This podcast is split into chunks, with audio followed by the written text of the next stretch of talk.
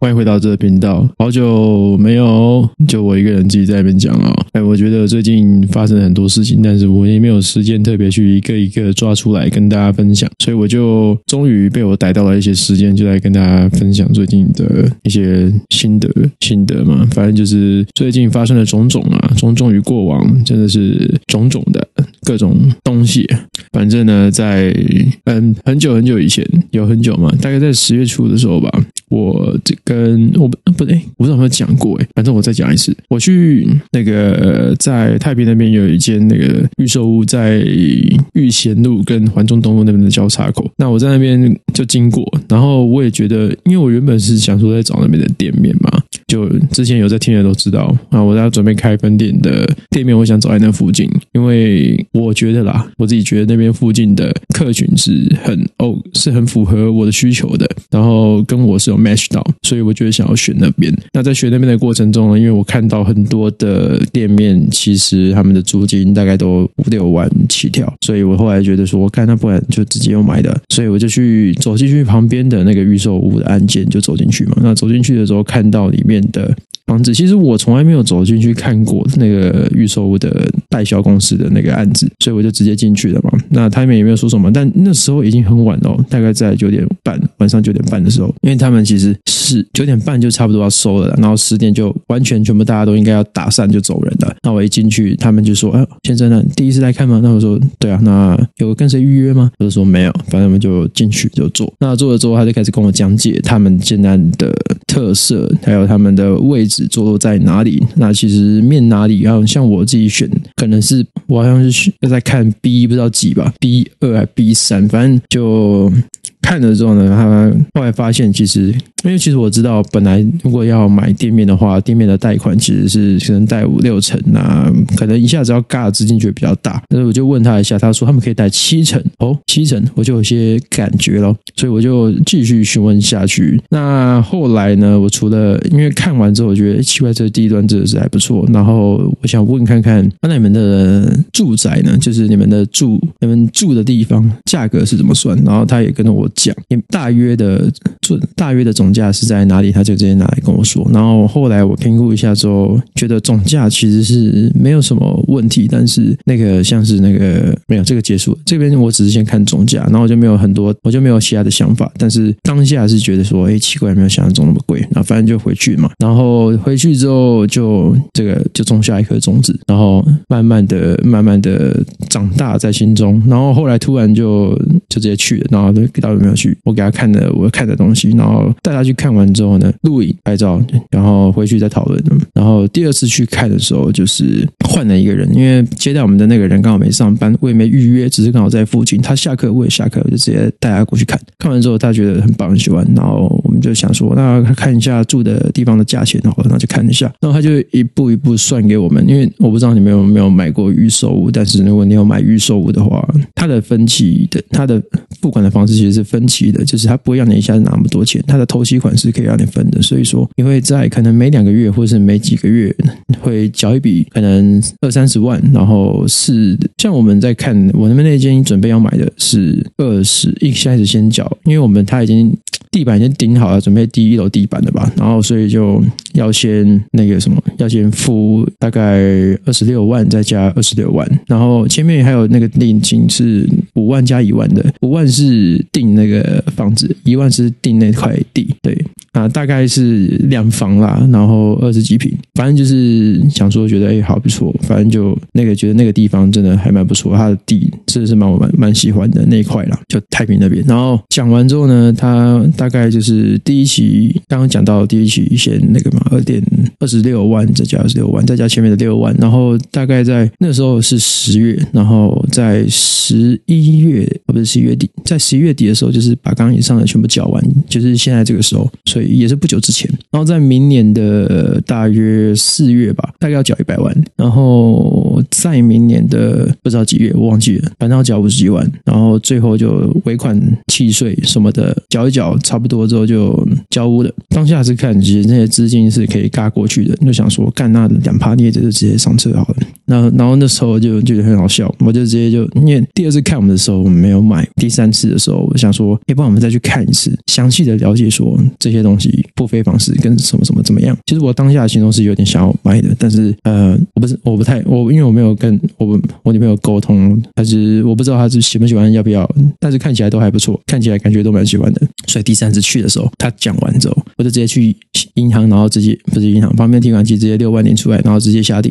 然后他看到。吓到，他就傻眼，他说：“哇哦！”但是他后来想说也没什么，因为他看我这样子就这么笃定，这么快就直接出手了，他就想说：“哦，好，那就先这样。”然后回家的时候就开始沟通了，你沟通这些事情，说到底要买不买，怎么样比较划算，怎么样比较适合我们啊？但是后来考虑到，其实呃，后来算一算，其实因为我其实考虑买这边，其实主要的目的就是想说啊、反正这笔钱，我现在手上这笔钱，其实说多不多，说少不少啊，反正就大概一百多万，那拿去。买这个预售屋，但是就会卡卡到，就是把所有钱都卡进去。但是，然后虽然不会到很紧，就是有微紧绷，但是没有到很紧。然后我就想说，好，干买下去。反正对，因为我想要赚它的增值，就是之后的，因为它旁边都国小，我想要租给那附近的人。然后，嗯，它之后那边的增长的价差，我可以把它增长的价差之后再增贷出来，然后就可以还前面的贷款嘛。就是，或者是再等久一点，然后它已经涨到一个很。就是很夸张的经济的时候，你甚至可以直接带出来买下一间。所以我原本是想要这样操作的，一间换一间，然后越换越大，两房换三房，然后再，但是不是换啊？我的想法是，我今天买这个地方，我就是留着那个地方收租金，继续赚价差，因为它既然会涨，它就不会停下来，它就一直涨，一直涨，一直涨。台湾的房地产是这样啊，大数据看起来是这个样子。然后我在买下一间的时候，前面的在涨，后面的在涨，那同时我之后要再增贷这两个，我就可以有更多的钱，然后就可以买第三个房子，就是一个接着一个这样子杠杆换来的。所以我的想法是这样子，很明确，目标明确。但是我那时候我没有跟我女朋友讲这个，她她不会想到这些。她主要最最专精在最专注的地方，就是在嗯、呃、教育家上面。对，那我自己其实嗯、教健身嘛，我曾经很认真钻研各种健身的东西。但是我现在的位置不太一样，我现在比较专注在说如何去赚更多的钱，就是这样子。然后健身这些东西，我喜欢，我会去教，我也热爱啦。其实老实说，我现在教的课就慢慢的越来越少，然后。把学生就是其他转介绍来的，我现在学生转介绍来的都直接给 PO 啊，或者是之后我正在培养的一个女教练，然后之后也都转给他，反正之后就他们两个主要是负责，然后我之后自己原本的学生也是教下去，但是后来我想要慢慢把健身房接手出去，转手出去也不是转手，就是给这些呃我的学生跟朋友们教，然后让他们赚到钱，然后呢，我这边的资源我再跟他们讲说啊，我们之后可以怎么做更大，然后因为有房子有钱嘛，那你这些钱除了在房屋转增贷这些东西上可以用之外，你还可以透过抵押贷款去杠更多的钱出来。那有这些东西，干我要要再开一间，再开两间，其实都很轻松啊。那全部出来的钱，那不是一般人能够想象的那么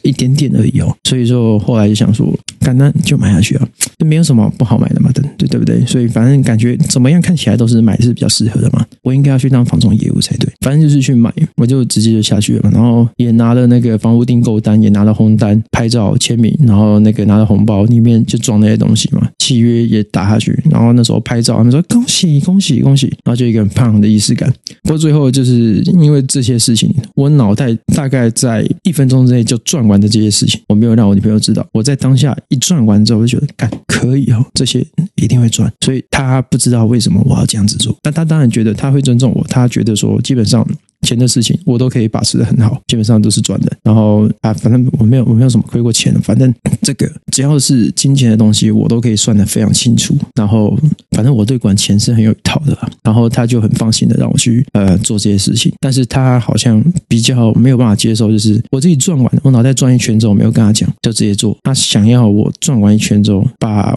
我的想法告诉他之后再行动，所以他那天就有点我准我准嘛，我不知道我准还阿咋，反正就是他就不开心了。然后就半夜的时候起来哄他，然后最后就想说哈，不然这样，我们今天去退，因为这个隔天就去退掉好了。所以我们就隔天就去退了。我安抚好他的情绪之后，就跟他讲说，没关系，没关系，我们这边先退，然后之后就怎么样，之后再见机行事，反正先退就是因为七天内可以退嘛，反正我先退完之后就避免夜长梦多，之后可能太忙没办法去退，就先去退。所以我我们隔天呢就呃该做的事情做完，然后就是课上完了，然后大概下午的时候就一起进去里面，那个还有我们的那个业务也很错愕，他是一脸懵逼啊，为什么？哦，那你不是说要买啊？但是这发生什么事情了？来，我们来算一下，哎，要怎么样会呃比较适合你们？为什么没有没有没有，就真的没有，不好意思，就是没有打算的。然后他就说，哦不，没有关系啊，你诚实说，因为我们要交代给建商，我们已经给你们最优惠的价格了，但是我不知道为什么你们要退。我说没有没有没有，不是你们的问题了，就就我们想退了，我们付不出来啊，我们没钱。他说哦，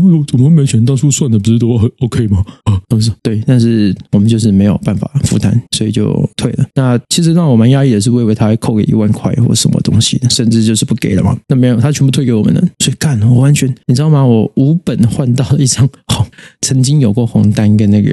房屋订购书的那个状，我原本想要破出来炫耀一下，干我有红单，妈的我超屌，干你老师。但是我就说不要了，我后来觉得不要了，因为干我怕我怕真的是怕旁边一堆人跑过来跟我借钱或什么东西的，然后跟我一些那旁边在跑在我身边嘴求啊，有没有？反正就是。先就先不要了。对，我觉得炫富不是我的风格，我只是想觉得，因为我自己爽，我自己做到，我自己拿到这些东西，我自己很爽。但是我要讲出来，其实我没有，我没有到很想那样子。我其实只是一个，我后来发现呢，我在跟自己的相处的过程中，我发现，看我其实我真的是一个宅男。我比较喜欢比起出去，因为重复的出去嘛，要陪，因为女朋友超爱出去的嘛，所以每逢周六、每逢周日就是要出去嘛，然后花钱。然后我最不喜欢的事情就是花钱，在花在玩上面。所以我每次出去的时候，可能就会摆一副臭脸，但是。那不是我愿意的，那就是我觉得我的某种东西被掠夺了，你知道吗？所以我就觉得哦。我的我的空间，我飞在家里的那个飞在家里，比如说我现在刚刚嘛，刚刚我刚才在十点多的时候结束了我的课程，然后我就在我的公司工作室里面，然后就是搜寻各种最新的呃股市的赚钱资讯，然后就是在那边在那边查询，因为因为我做的东西跟人家不太一样，就是很妙。我只是看我技术形态是看，但是我大部分是看现在流行的题材是什么，然后去找说它的供应链跟相对在品牌方。方式做什么样的东西？那那品牌方跟哪些地方下的订单？那像台湾的供应链，在台湾有一些优势，就是说我们在台湾在台股是它美股先开盘之后，隔天台股才会去反映美股的东西嘛。所以说我们在台湾如果先知道说我们在美股的先看完之后会发生什么事情，我们可以在台湾就可以知道说啊哪些订单或者是哪些供应链是会受惠的，那我们就可以先买这些供应链，那翻了几倍之后卖掉，然后再把这些钱投回品牌方这样子。我是做这样子的方式啊，所以我。没事就在研究这个，那我觉得这样子可以让钱赚更多，所以我就一直持续做这样的事情。然后，对，我们回到刚刚的话题，就是就哎，我们刚刚讲哪里？靠背忘记了。反正我已经对自己的理解就是说，靠背。我觉得我在家里整天在家里，不管是怎样，我现在发现我其实也蛮爱打电动的。就是我做完的，我查询好我东西，然后行事历摆好，然后行事历的该填的填好，然后准备下单。现在该下的单下完之后，因为你下单下完了，你只是等它发酵嘛，所以。我就开始打电动，对，就这样，就这样。然后我觉得这样很快乐，超快乐的。干，我超喜欢躲在阴暗的小角落，阳光嘛，不阳光，干，我超级阴暗的。反正对，因为我觉得那样超安全、超舒服。我不知道以后会不会变了，反正我至少我现在觉得是这样。干，当个宅男，宅男超爽。如果如果如果我家里够有钱，我就会一直当宅男。不过还好，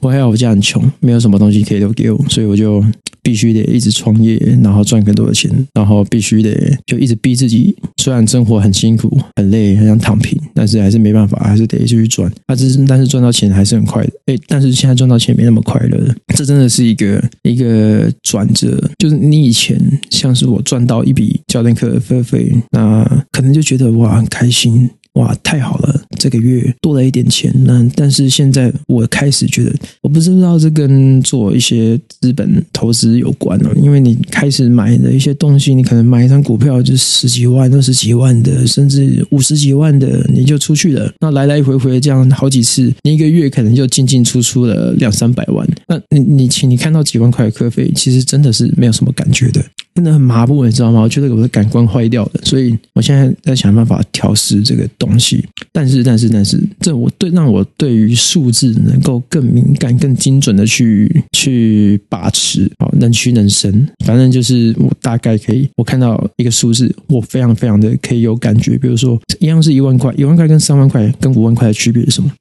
我觉得很多人不知道一万块、三万块、五块的五万块的区别是什么。我第一个想到的是哦，一万块可以买哪些东西，然后三万块可以买三倍的一万块的某些东西，十万块可以买一万块的十倍的某些东西。那你这样子的用这样的价值去看，你如果买了这一万块的东西，你就只剩下九万块，你的九万块就是只有九倍，没有十倍。但是十倍是一个跨位元级的数字，它可以达到的增长，如果你成数字越大，那跨过的差距那个返你。得到的结果是越大的。好，我讲简单一点，反正就是，如果你选择了，你如果现在为了先好、先爽、先做这件事情，花了一点点钱，你就没办法在稍微后一点点的时间，用完整的一个钱去买到、去投资、去获得更大报酬率，或是更吸引你的东西。所以我会很习惯等、等、等、等某件事情发酵，等时间慢慢过去，那个数字累积到点了之后，再去做其他的事情。这样好像越讲越复杂。啊反正就是说，我对数字的敏感度精准到敏感到，就是我你给我一个数字，我马上想象出就可以想象出什么东西，然后它可以做什么。那如果我选择做这件事情，我会失去什么？那我要我觉得真的是钱就是筹码，整个世界就是一个赌局，也不能说赌，就是一个筛局。我今天要做，我手上的筹码是这么多，那我今天把这些钱压在这里，这些钱能够为我创造出同样的财富吗？更多的财富吗？还是只有一点点财富，甚至全赔，甚至会倒赔？那这笔钱要花。就非常的重要了。当然，我在在一开始比较穷的时候，可能存款只有几十万的时候，根本就不会想到这些事情。但是，当你手上的钱越来越多的时候，你就开始必须被迫抢这些事情，因为你的钱越多，你放在银行越久就会越少。那听起来很奇怪，对不对？但是有一个东西叫通货膨胀，就是你钱假设很多，你放在银行。你通货膨胀现在三趴，你一年就是少三万块。干，你不要觉得三万块很少哦。如果是一千万，你一个年你一年就少三十万呢，就是一个人几乎一年的薪水，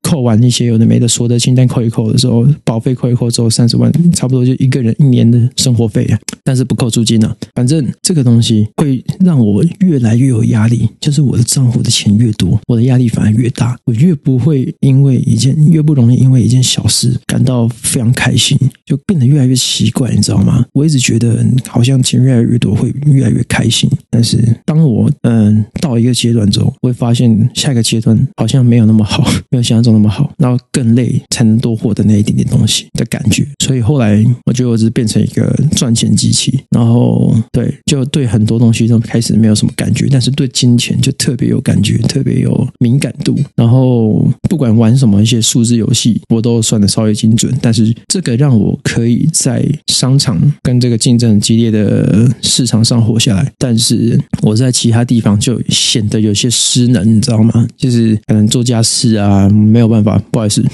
家事都是我女朋友在做，然后要做什么东西什么，呃，其他的事情我也得请别人帮忙。我就是我觉得就是这样，你不能要求全部的事情。当我把全部的事情都专注放在赚钱这件事情身上的时候，我其他的感官就会被缩得很小，就没有办法去呃深度探讨其他的东西。那当然是可以。但我觉得，我以我自己的人，以我自己的经验，跟我自己的谈资来讲说，其实我可以跟很多人都打成一片，随便一个人都可以。只是真心让我感到快乐的人的聊天很少。但是我透过麦克风这样讲话，其实我这本身对我自己就是一种解脱了。我不知道什么样的人会听这个东西，但是跟我同频率的人就听得懂我在说什么。他有可能会因为听到这个东西，然后就来跟我聊天。那 maybe 我们可能可以成为不知道事业上的伙伴、朋友，或者是呃打游戏的队友。对，反正。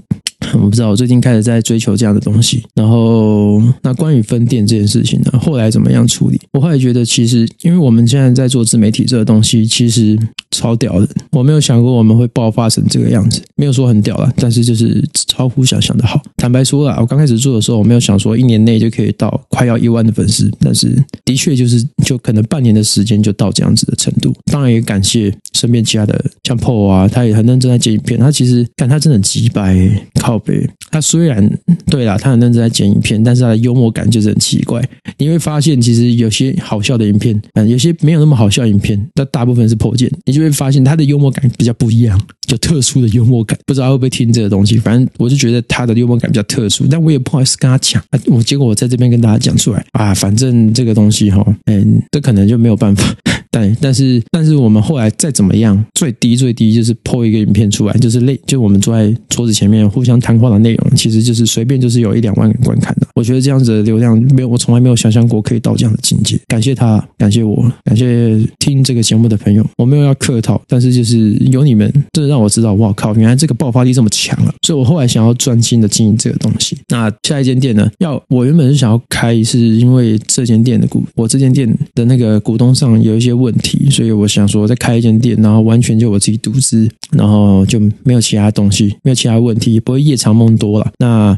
相较之下，那边可以让我更专心的去像添购器材啊什么的，干脆都是算我的啊，就是公司资产就是我的资产啊。那在这边没有公司资产，你是两个人的，所以那会很奇怪，你知道吗？所以就因为那会搞得很复杂，我不喜欢复杂的东西，我喜欢越简单越粗暴越好。所以就对，那自媒体这个东西就很简单粗暴嘛。怎么说呢？就就是我拿着麦克风讲话，然后拍个影片，那放一台相机，然后我跟你说我在用这个哦，然后我就可以拿到钱。干，我以前从来没有想过我可以做这件事情。哎，我想说干靠边，那一定是长得很帅或什么的，那个很会讲话什么的。嗯，对，反正我以为是那样子的人才有办法做到这样的事情。但是对我来说，我想说，我可能就是我对一对一的教学很在行，那我可以靠这个赚到不错的钱，不错的薪水，过不错的日子。但是我没有想到，我靠，我可以靠这个也赚到钱。那我就专心来做这个。所以我想说，因为现在没有这个东西嘛，我想要弄一个健身产业的自媒体发展协会，就全台湾的。那这个协会呢，我想要找一些人联署。如果你有意愿，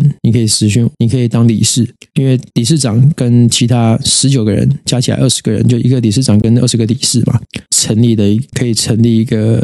协会。对，反正就成立完这个协会之后呢，我们就可以开始，因为我们既然都进来了，我们就每天互相啊，我器材就给你们用啊，你们进出。我的公司随便啊，反正你们进来用我们的资源，反正把这个品、把这个协会的广告效益打出去，然后用我们的这些器材，然后也是在底下跟大家讲说，哦，我们来自什么协会，做什么事情。然后之后呢，这个协会更响亮了，大家就会知道说，哦，有这个协会，我们就可以一起举办一些课程。不是说要削大家的钱的，没有啦，就是要削大家的钱的。反正我们就是举办了这些有用的课程，像我们怎么做自媒体的，我们怎么样从零开始干两个废物低能儿，在讲一些。有过干的事情，然后赚到这么多钱，这怎么样做到的？很简单，我们教你。对，那这个东西呢，不管是包装成线上课程，或者是在线下弄个实体讲座，我跟你讲，搞这些东西我都很 OK 啊，我都很在行。这些事情对我来说小意思。那发包出去给其他的像理事们。好，你们去当讲师，你们赚钱，你们去跟想要上课的人，你们把你们最厉害、最专精的部分一起放在协会这个地方，然后透过协会这个管道，你们不只能够赚到 To C 端。什么叫 To C 端？To C 就是 business to customer，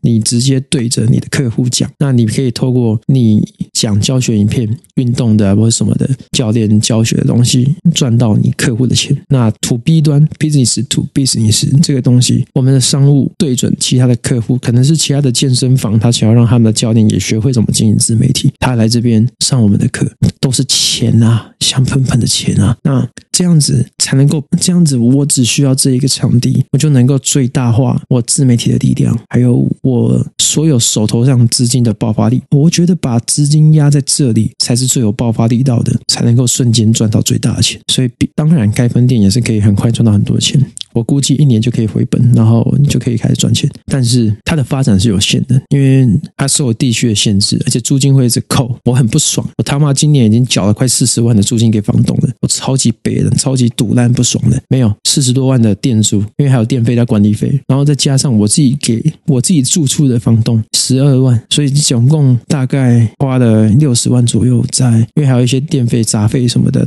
会计什么的算一算，看大概五六十万是花在这些该死的东西上面，所以我超级不爽，超级悲伤，我不想再给房东赚钱了，我想要成为掠夺资本的那一方，所以我才想要去买房子。然后后来就是你知道草草了事嘛。后来就想说，干把这些钱干全部拿来集资买一买，不是集资，拿一来买一买这些更多的器材，自媒体器材，让然后打更多的广告，让大家知道这个东西，然后就推广出去这个东西。对，那这这几天的更新大概就到这样子。但是我现在想要讲，我现在也有想一件有一件有趣的事情想要分享，就是我今天去上课啊，我今天干，我现在最近每天课虽然有努力压下来，但是还是很多。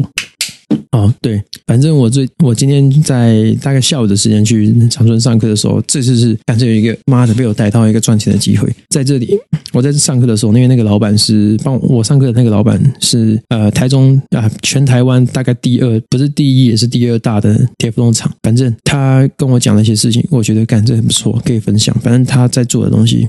他跟我讲说他最近要准备去上海，然后他们有一个部门要准备去他前公司啊前公司上品上品股份有限公司。他们去要去，就是有上市柜的，反正我我有点忘记他的单号是什么了。但是我早上下午在打单的时候没有打到他，所以我早上在，因为我中午是在打单嘛，我买了一些东西，对，但是都没有买到这个东西。那我下午听到说，我靠，干，这跟这有关啊？他说，对啊，当然有关了啊。现在 H H 两百的 CoWoS 现在的产能要扩增嘛，那他们就会吃到单，所以这个东西他们要去讨论说，干他们要怎么去接这个单，然后要怎么有什么东西是他可以做的嘛？那那 CoWoS 是先进封装，他们好好讲白一点，反正。正常现在的晶片在封装的时候，就是两个晶片、好几个晶片堆叠在同一个平面上嘛。但是你知道土地就是这么大嘛？你盖再多的房子，土地就是这么大，盖满了就没有了。那怎么办？往上盖，要做三维的空间。所以这些晶片做完之后，做到已经呃利用率极致化的时候呢，只能往上堆叠。那这个堆叠、堆叠跟堆叠之间的材料，就那些化工材料，要他们堆叠的化工材料，就是由我刚刚说那个老板跟他前公司要做的。我听到这个就哇，干嘛眼睛为之一亮？干真假的？然后他说对，然后我就我靠，虽然他这个人讲话有点碰风了，但是至少他是有五六分的底气，是我觉得是可以信的。反正我会压一些，尝试压一些钱在这边这个东西上。那我刚刚有看到，看早上的 H 两百一公布，但很夸张，还好我买到机甲靠北。他一公布供应链是，我其实一开始没看到这新闻啊，我大概是今天晚上才看到这个新闻，但是他是今天凌晨发布的东西，就是辉达的 H 两百发布的嘛，它是一个更高速，就是前一代的两倍的速度的晶片，不是晶片 GPU 发表出来了，那可以让 AI 的运算速度又上一个档次。那它相关的供应链，像美股品牌方是由 Google、Amazon 在下半年都会开始运用。那微软原本以为会，但是他自己在同一时间也推出了他自己家的 A4 一个晶片，叫做雅典娜。但是他那个东西不知道、不知道、不确定，不知道能不能用。但股价看起来是没反应。但辉达是涨了好几趴。那这样子的情况之下，我觉得说可能微软它的 A4 一个晶片可能还要再等个一两季吧。但是至少 H 两百辉达在从从这一季到二零二四年下半年或者二零二零甚至到二零二五年上半年，其实都还是有发挥的空间。在出下半年，二零二四年下半年开始，不，二零二四年第二季开始出货嘛。所以说，在这个时候，我现在先买了一些东西，那等它等待股，就像我回应我刚刚讲的，我现在有这个题材，我就去压相关相关的供应链类股，然后就买这些东西，等它等待它爆发。所以我就我，但是我下午买的东西跟这个的想法是完全没有相关的。我下午是我中午的时候先站在坐在我的电脑前打单的嘛，刚好买的微跟机甲这两个东西，还有群联鉴但是我看的并不是呃有来有，我看一点 Coos 封装先进封装，就是想说啊这些东西应该也是相关的供应链类股，但我没想到竟然刚刚好被我选中两个，哎，搞靠背超爽的，反正还好我买到，就看明天会发生什么事情。哎，不是明天啊，没有那么短，大概两两三个月吧。看一下发生什么事情，反正是蛮酷的。但是我觉得这不算内线啊，这只是朋友之间聊天的东西。就是因为那也不是他做啊，哎，没有，那是那是他做，但是那是他的应该说他的前老板做，但是他去问他的前老板说啊有没有他有没有肉可以给他吃啊？反正就是有没有机会做到这笔单呢、啊？反正对，大概是这样。好，话又讲到这里。上次上次我还有跟那个什么讲过，那个什么之前在办公室的时候跟那个罗莎的老板就会来这边运动，会来这边教的那个老板有聊，他嗯他也是。跟我聊一聊的时候，我会跟他讲说，看 nice nice，敢有哦，可以哦，那砰就上去了。那现在我不知道会发生什么事，反正就我就先压看看嘛，大概是这样，蛮好玩的。就是偶尔在跟学员聊天的时候，就会听到一些蛮有趣的事情，那就可以炒作。好了，那种无聊的东西讲完了，我们开始讲一些好笑，嗯，好笑嘛，日常家常八卦的东西。啊，我是前阵子不是前阵子啊，上礼拜吧，上礼拜不是邀请了一个花美男来录 podcast 吗？那我跟你讲，为什么我会自己自己先推出这个 podcast，然后我没有先 po 上他的，因为他的东西实在是太多会被告的东西。我要先，我直接先讲这故事的原委是怎么样。就反正他的老婆的老婆前妻啊，前妻跟他在一起的时候家暴他。那他有收证，录音收证，影片看起来的确是他前妻妻呃攻击他，然后言语辱骂他，但是不知道为什么离婚之后啊，这个前妻去告这个男的，然后在法庭上说是这个男的打他，所以这个新闻就被爆出来，曝光了。完出来之后呢，大家竟然风向舆论风向是站在女的那边，我觉得不行，这样真的不行，我们要让这个男的上来解释一下到底是什么情况，因为我们看过影片嘛，我们其实大概半哎一年前就有看过影片的啦，那时候去青商会的时候，我们在头他们都台上在颁奖典礼，我们。底下是在看那个还被家暴的影片，反正我们就那时候就知道靠背，这女的靠背，这个女的，嗯，对，我就讲到这里。反正他们中间有很多牛肉，会请他上来分享这些 beef。那分享的东西呢，我觉得后来发现那个律，我们剪完小片段丢上去群主，通常我们的影片跟这个音频都是一讲完直接丢上来，就没有再做其他特别的后置，顶多调色跟调音这些艺术性的东西，也不会有任何剪辑。但是这个东西因为实在有点危险，所以我们。就会丢到群主上去检视，那就是看了之后也觉得跟有些东西可能会太太太刺激，那他可能就会反应，然后就拿这个来搞，所以就先不要。等我们下一次，我们先拟好稿的时候，ready 过稿之后，我们再来讲什么东西可以讲，什么东西不能讲。我们要刚好烧到那个女的痒处，但是那样烫她没有办法举证说我们是在讲谁。对，我们要搞到她受不了，大概就这个样子。好了，我们今天很晚了，我回家了，拜拜。